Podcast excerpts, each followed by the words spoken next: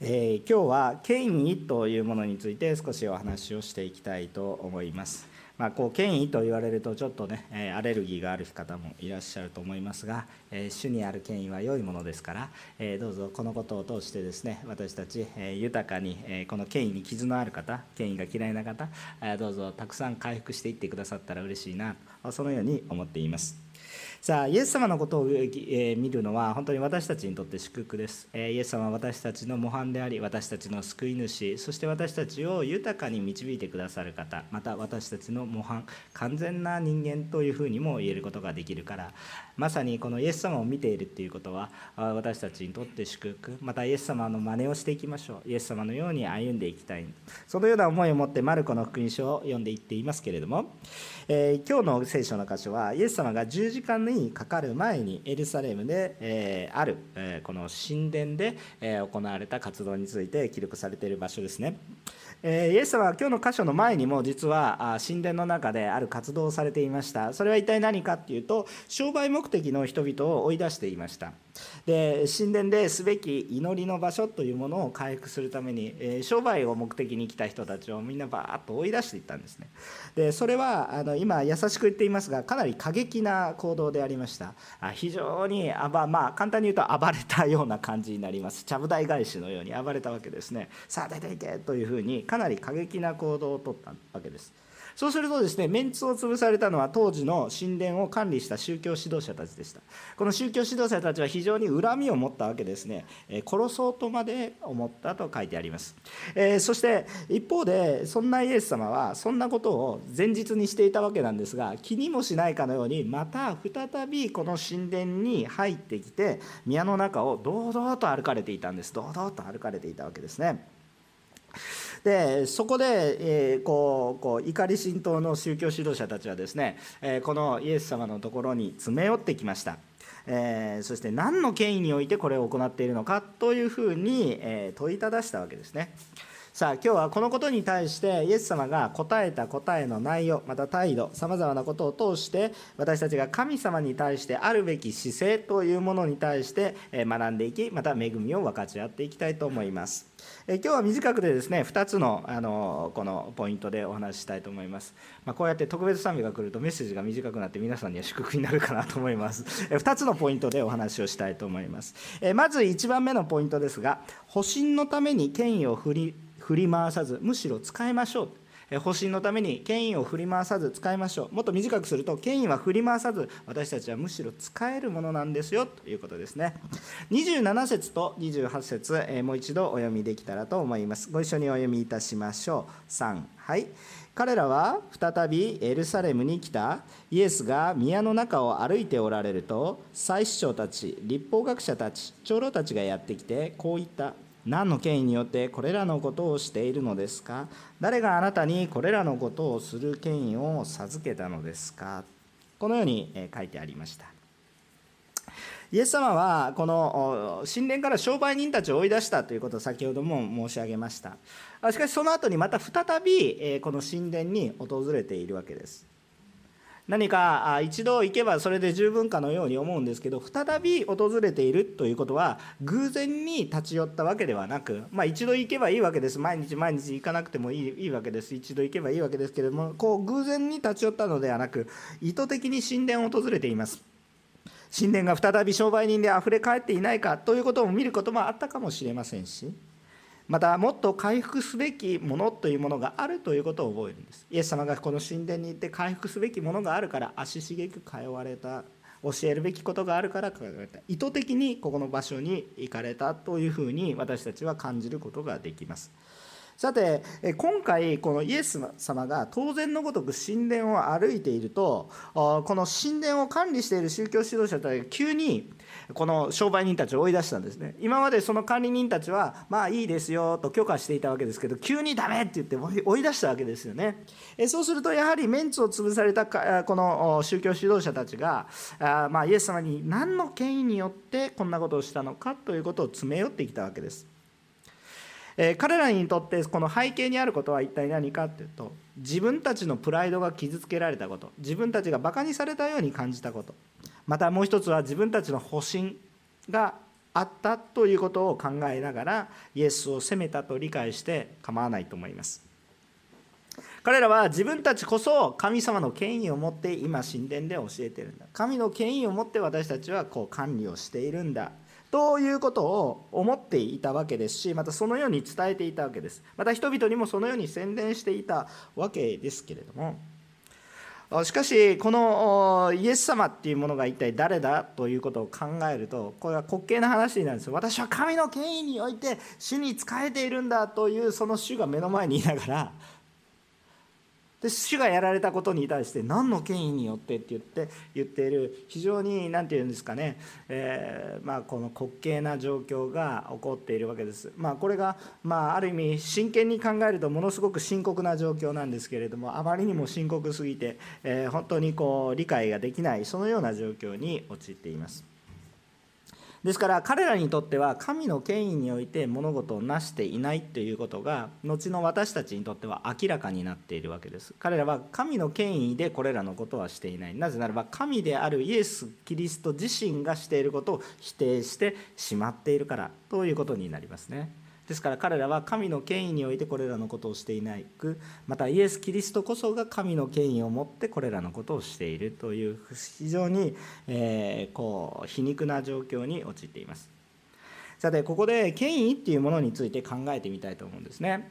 でこう私たちあんまり権威っていう言葉を聞いて悪いイメージを持つ人がちょっと多いんじゃないかなと思うんですね。まあ、それは思うそう思うのは私だけかもしれませんが世の中結構いろんな権威があってですね権威というと悪いもののように思いますがどうぞ私たちそれを回復していきたいと思うんですね。権威というものは本来は死によって素晴らしいものです私たちの権威の概念をどうぞ神様の中で回復していきたいと思うんですえー、こういうことを言われるとこう私は人気を失う可能性が非常に高いんですけれども、えー、夫と妻の中に権威がありますがどちらに権威がありますかというと夫にあります。ここに夫人が多いので私はものすごく敵に回すような発言をしていますがその権威はあるんです。権威はあるんですけどこれが素晴らしいものに感じられないのが罪の世界です。えー、私たちは全て平等なように思って何でも平等であればいいなと思うんですけれども平等であれば愛があってそういうふうに思うわけなんですけれども私たちが思っている平等以上に権威のある平等っていうのはもっと素晴らしいものなんですけど私たちが結局罪の中にあるので、えー、結局ですねその権威を無視し、えー、もう一生懸命平等を目指すわけですけれども結果的には愛がなくなっていきます。えーまあ、どうしてこの権威が愛になるのかっていうことを今から話す内容の中で伝えていくんですけど私たちは権威を回復してほしいんです。夫としての権威を回復してほしいんです、えー、霊的なリーダーとしての権威を回復していってほしいんです、えー、そしてですね、えー、またこの世の中にある全てのリーダーシップも権威を回復していってほしいんです。父親としての権威を回復してほしいんです。母親としての権威を回復してほしいんです。お兄ちゃんお姉ちゃんとしての権威を回復してほしいんです。でこれは偉そうにしなさいと言ってるわけではありません。この権威の回復っていうのがすごく重要なんです。私は権威って聞いた時アレルギーあってもそんな押し付けられる縛り付けられるそのように思うので、えー、ですがそれは私たちの罪ある行いの結果そのようになってしまっているわけです。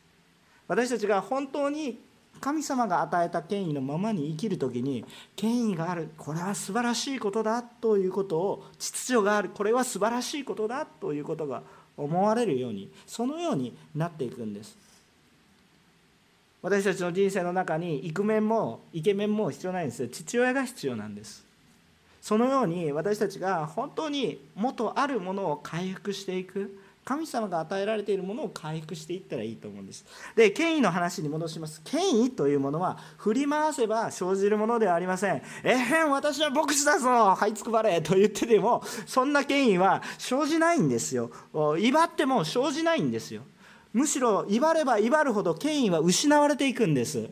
それが分かってないから俺は父親だぞって言わんでも分かってるのに父親だぞって言ってですねバシバシ叩いたりするんです。権威を守るために。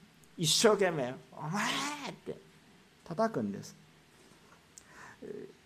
あの従うんですよそれでも。従うんですよ力ずくでやっても。権力を持ちでバッてやれば。従うことは従うんです。どうすればどうしてですか？力が強いから。従うには従うんです。でも権威は失うんです。権威を振りかざすと権威を失うんです。不思議なことですね。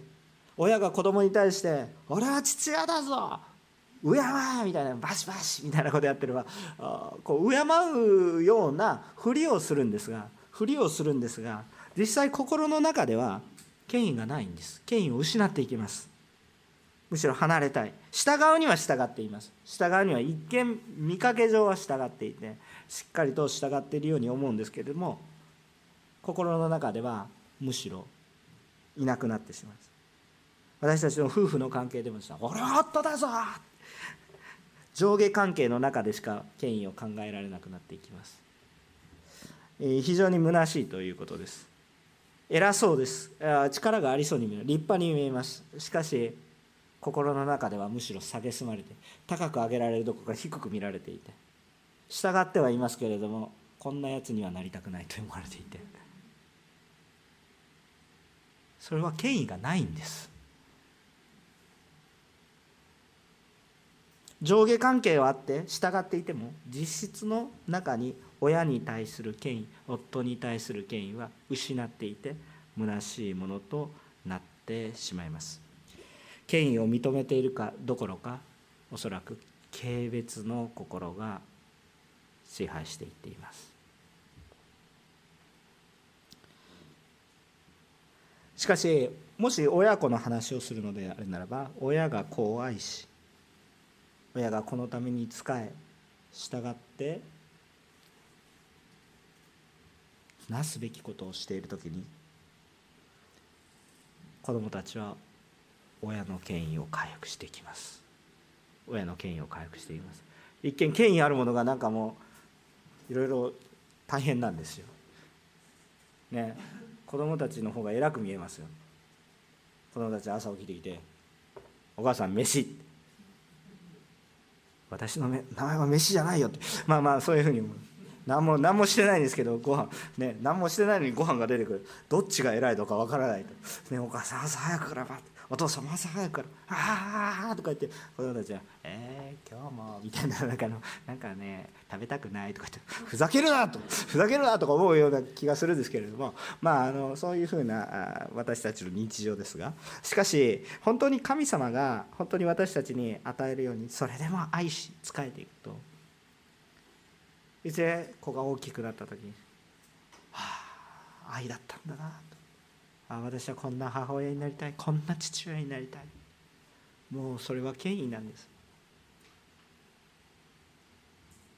だからこの前父の日母の日あったんですけどお父さん父の日だから。まあまあそういうこと言っていいと思うんですけどね。父の父の日寂しいなとか言って言っていいと思うんですけどもあの言ったらいいと思うんですけどあのもう言わなくてもねもうそういう権威が回復していくと「あお父さんありがとう」っていう。もうこれが権威ですね。言わなくても使い始める。それがそういうものが権威です。ですから私たち何を言いたいかっていうとですねむしろ権威っていうものを振りかざすんじゃなくてなすべきことをちゃんとなしてちゃんと使えていると権威は回復するんです。何か偉そうにしているんじゃなくて使える時に権威を回復していきます。さて今日の聖書の話にちょっと話を戻しますね。当時の宗教指導者たちは神様の望まれる本来の神殿の管理ができていなかったわけですね。祈るべき場所で商売をしていたわけです。正直に言うと。で本質的に民に一番大切な部分で使えなければならないリーダーが使えておらず、まあ、そこで儲けてしまっていたわけですよ。むしろ搾取していったという部分があるわけです。でその一方で自分たちがリーダーであるというプライドだけはしっかりと持っていてでそれでそれを振りかざしてそして本質に戻りましょうって言った時にイエス様が来られて本質を戻りましょうって多くの人たちが衝撃を受けてでも止められなかったのはおかしいことではなく本質的ただただ過激であればいいわけじゃないでしょ。ただ過激だったらいいっていうわけじゃないです。本当に本質的なことをやっているのにもかかわらずしかもそれはあ厳しいからといって悪いことじゃない。厳しくてもその奥に愛が見えるのが分かるのにもかかわらずかかわらずもう一番大きな問題はそのとにかくプライドが傷つけられたということにおいて本来宗教指導者たちが教えないといけない一番基礎的な基礎10回に書かれてあるように何時殺すなかれですよ。あなたは殺してはならない。えそのようなことも全部吹っ飛ばしてイエスをどう殺そうかって考えてしまっている。彼らは権利を権威を振りかざしていますが本当に従うべき権威には従っておらず権威を傷つけているそのような状況にあったということが言えるんです。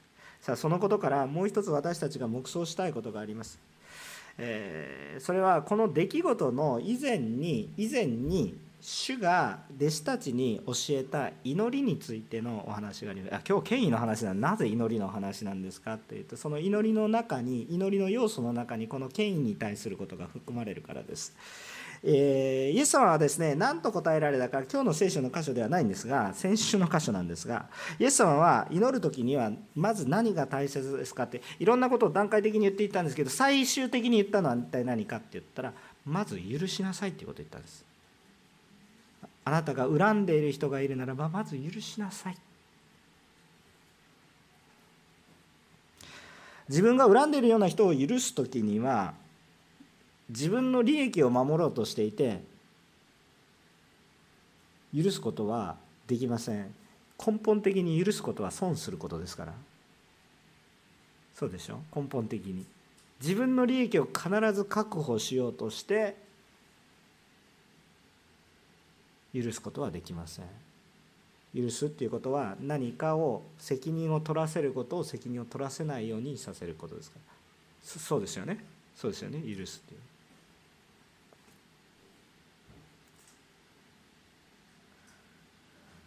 だからこの民がイエス様の教えに驚愕していたんですよ。なんかこう本当にあ許さないといけないんだなっていうような話。また弟子たちは民は聞いていなかったんですけれども、まあ、弟子たちは聞いていたわけなんです。でこの祈りの回復っていうこと。だからこの神殿の指導者たちがこの自分の利益を追い求めている限りは祈りは回復しないんですね。祈りの場にならないといけないけど。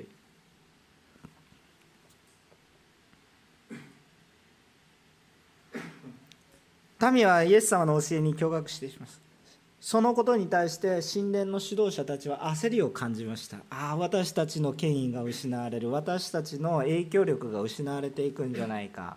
とそのように思いました。イエスが邪魔になりました。しかし彼らの心の動機は保身であり自分のプライドを守ること。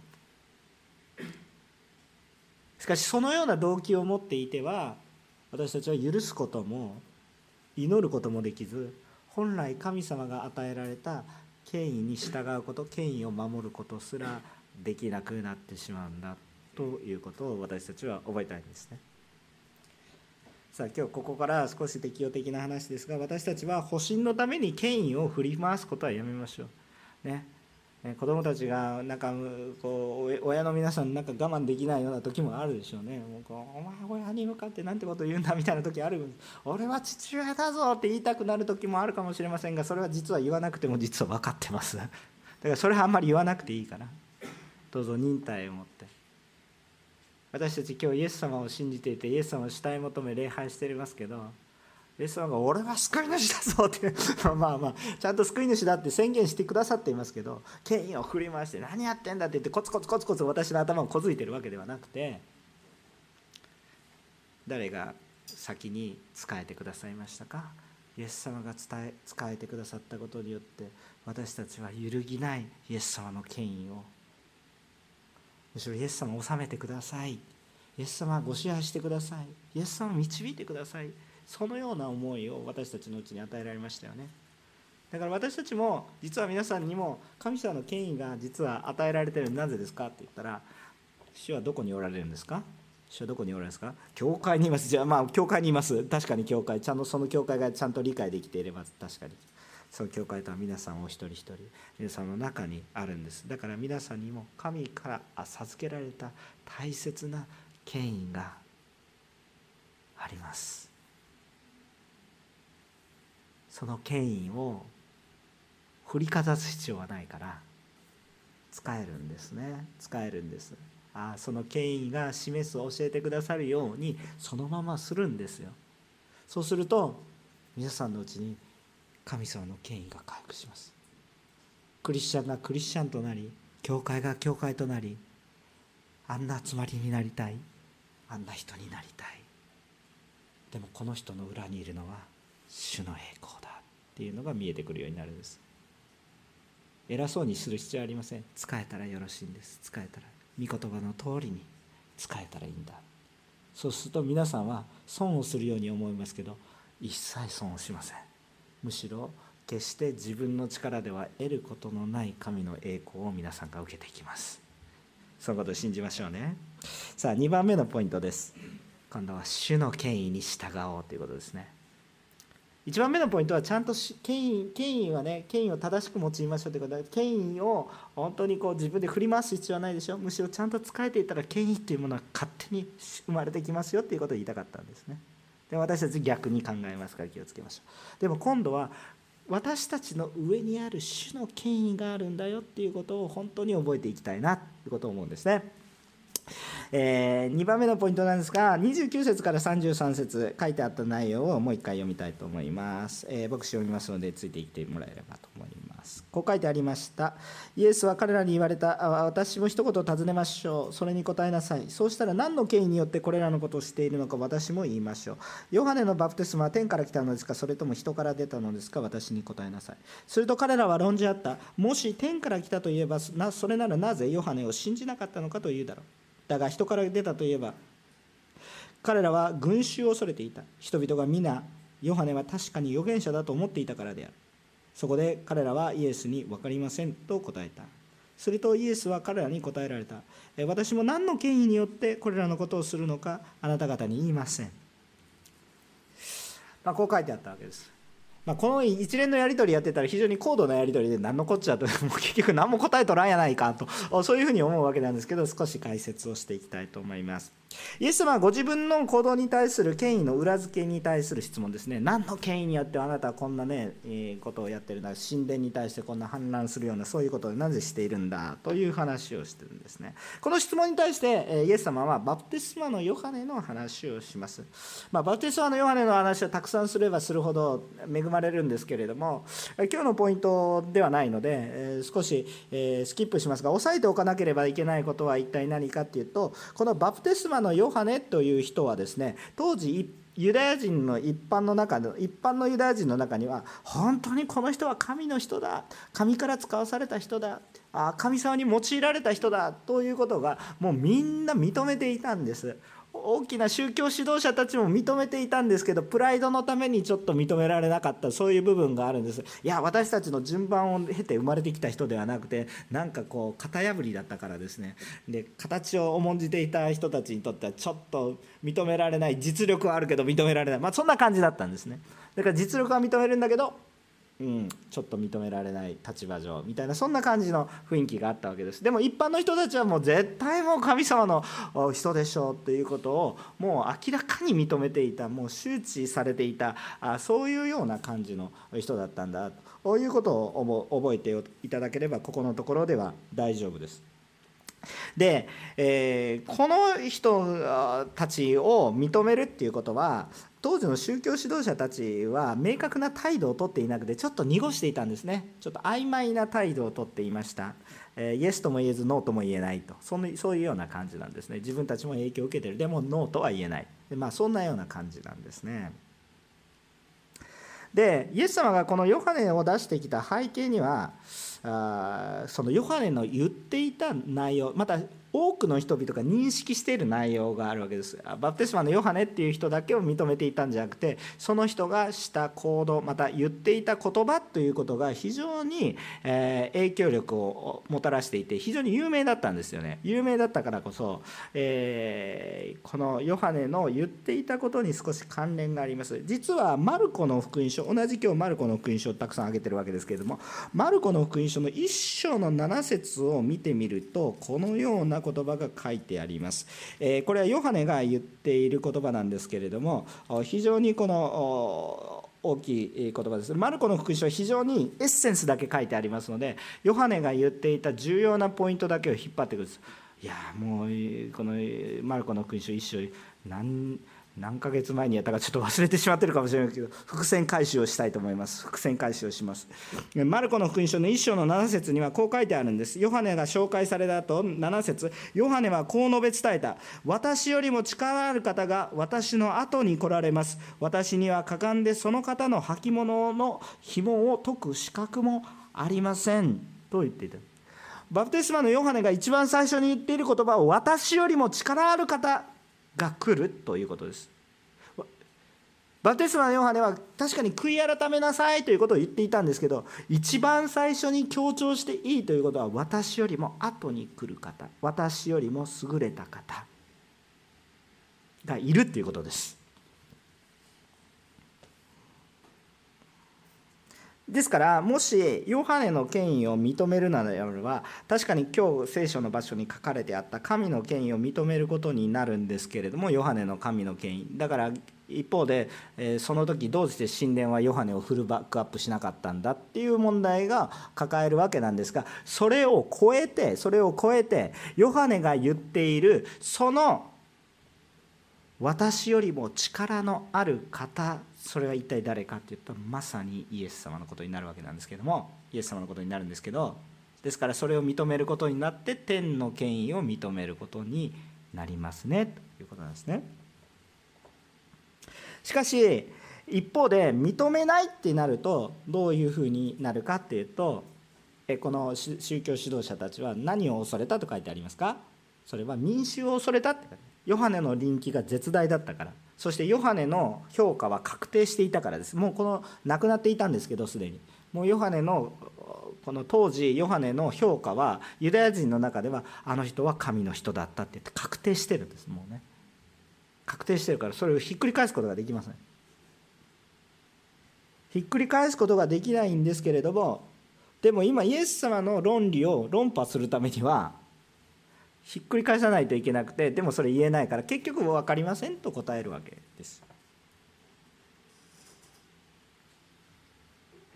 結局この宗教指導者たちが恐れていたのは神ではなく民衆でした。ということですね。つまりこの宗教指導者たちの権威は権威自体はあったんですが何によって建てられた権威かっていうと神によって建てられた権威ではなく人間によって人間の制度によって立て上げられた権威だということを言っているのと違いがないということですね。イエス様はこれらの一連の中で堂々と行動なさっています。つまりそれは人を恐れているのではなく神の権威に従っているんです。イエス様は神様ご自身でありますけど完全な人として神の権威に従っているんです。さあ翻って。じゃあ私たちです。皆さん今日私たちはクリスチャンです。今日私たちは主を礼拝しています。何の権威によってですか？何の権威によって従ってるんですか？何の権威で皆さん礼拝してるんですか？神の権威ですよ。もうちょっと深く考えていきましょう。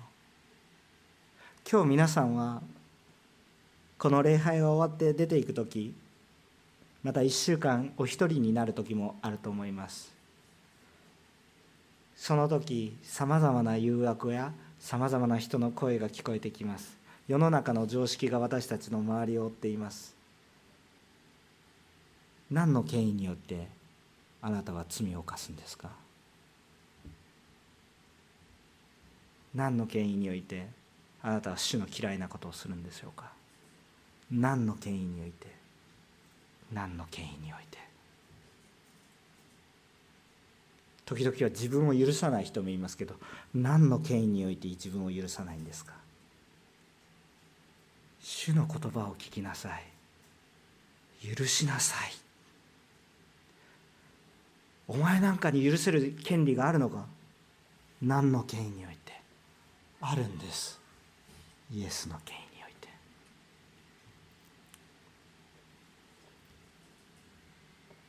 私たち信仰生活に言い訳が多いんですけど何の権威においてそれを言ってるんでしょうか？主の権威に従ってください。堂々と。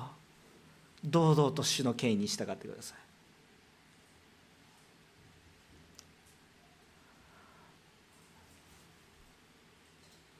日本や韓国台湾は中国そのような関係の中で緊張関係があることも知っています。でも私は許し許されたいです。お前日本の代表選手ですか？関係ありません。でも今日主の権威において主が許せと言われるから許す。主が愛せと言われるから愛する。神の権威に主が捧げなさい。自分の一献金捧げなさい。神の権威において捧げます。いやいやいやいやいやちょっと大変です。いやそうじゃない。決断してください。それ捧げません。何の権威において捧げるんですか？何の権威において捧げないんですか？今日主のために使えない。うんなんかよく分からなくなってしまう。私たちは奉仕するのは何の権威においてやるんですか？何か牧師が言われたからですか？そうじゃないでしょう。神の権威において使えるんですね。この神の権威に従って私たちがちゃんと使える時に私たちのうちに神の権威が回復します。教会だなんだ牧師だ。なんだ虚しくなってきますから。御言葉に従うの。ごちゃごちゃ言わないで。すると神の権威が回復します。皆さん神を恐れ神の権威に従いましょう。さあ結論的なところなんですが、えー、今日は熱心に使いましょうというメッセージです。でも最後にねちょっと重要な注釈をつけて今日の結論といたします。こういう強いメッセージを送ると皆さんが立法主義になります。だからちゃんと最後は福音で終わります。今一生懸命捧げ御言葉の通りに行け。と言いましたしその主なメッセージは変わりません。だから神の権威に従いましょう。ね。権威を振り回さずちゃんと御言葉に従っていれば神。もうそれは私の中に変わらない。今日与えられた恵みなので。ああもっと主に仕えたい。もっと神様に対して仕えたいなっていう思いが与えられて恵みなんです。ただ一つだけ注釈を加えておきたいと思います。これらのことを自分の力で行おうとして自分の行いで「やったった! 」「おら!」みたいな「むっちゃ使えたったこら!」みたいな感じで神様に言っていくとどうなりますかって言ったらあなたのプライドになります立法学者や宗教指導者たちになっていくんですせっかくいいメッセージを伝えたのに台無しです自分の力で「おらやったった!」そのうち自分のプライドになります。そして今度はそのプライドを守ろうとしてなお一層やっていきます。もう目的が変わってきます。そこに神の権威は失われていきます。私たちは神の権威のあるままにちゃんと捧げましょう使いましょう伝道しましょう礼拝しましょう。まさにそれが私たちの中に神の権威を回復していく素晴らしい方法です。しかししかし私たちは自分の力ではできないし達成しない方がまだましです。なぜでしょうか？自分の力でやれば自分のプライドになります。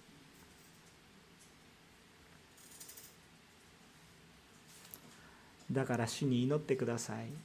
自分も許して祈ってください。たくさん神の愛を受けてください。たくさん神の愛を受けてください。まずイエス様を見てください。たくさんイエス様を見るんです。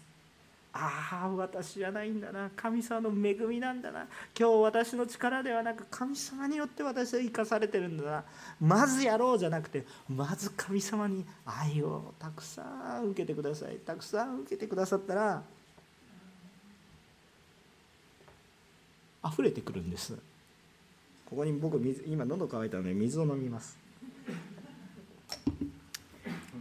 用意してください。愛を持って用意してください。とっても美味しい水なんですが、えー、この恵みの水をですねずっと飲んでるとですねボワってなるんですよね。溢れてくるんですね。すみません。汚い話で。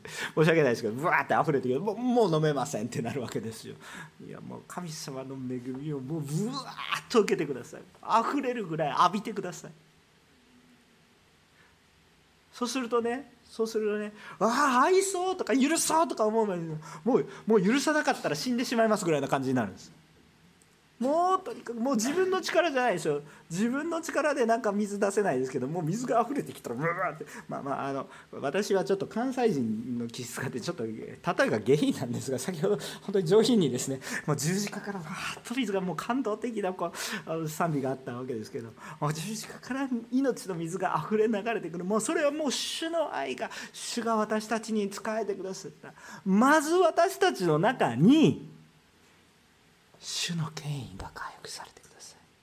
どういうことですか？それは主が私たちに何？もうなんかイエス様はお前お前ちゃんと献金捧げな場所はそんなことしてるわけじゃないです。もう先に全部捧げてくれたんですよ。全部全部。世界の全てを私たちのために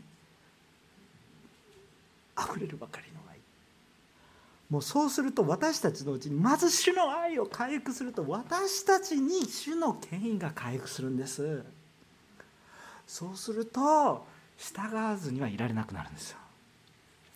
だから今日ね神の権威に従ってしっかりやりましょう。 Go go どんどん go go let's go という話をしたいわけですけどもそそ結論はそこに行きたいわけですけど注釈一つ。まず私たちが神の権威を回復してください。どうやって回復するの？私たちが何かやったら神の権威が回復する。しないでしょ。私たちが一生懸命やったら父の権威が回復するんですか？そうじゃない。神様が私たちに豊かに働いてきたことを受けた時に私たちの中に神の権威が生まれてくるんです。あの神の権威っていうのは神様を敬う方の思いでね。そうしていくと私たちが本当にその権威の中で「はあ今日嫌なことがあったらでも許しちゃえ。だってこんなに許されたんだから」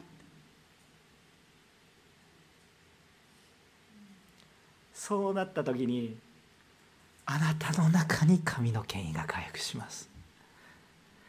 ちょちょっと分かりにくいですね。私メッセージ下手くそなんですよ。だからですね伝わらないと思うんですけど。けれどもですねまず神様もう言いたいことは神様の愛に満たされているならば愛するものになりますよ。主の権威に従っていきましょう。迷うことなく実践しましょう。神様はあなたを愛されています神様が仕えてくださいました。だから私たちも使えるものとなりたいと願います。